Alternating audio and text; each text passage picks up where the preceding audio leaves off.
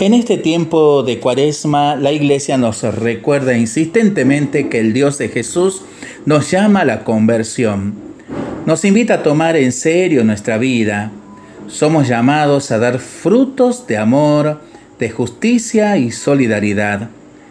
La paciencia de Dios no es un motivo para retrasar la conversión.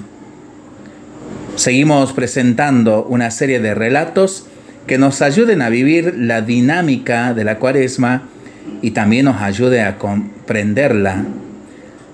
El nieto del rabino Baruch, el joven Jequiel, estaba jugando al escondite con un compañero.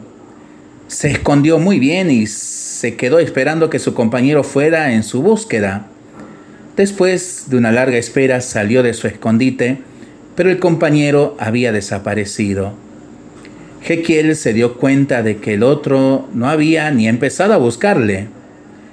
El nieto corrió llorando a casa de su abuelo quejándose de su mal compañero.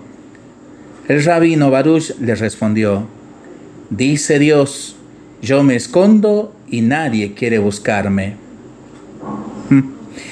Para pensarlo, para charlarlo y para rezarlo en familia y entre amigos, ¿no?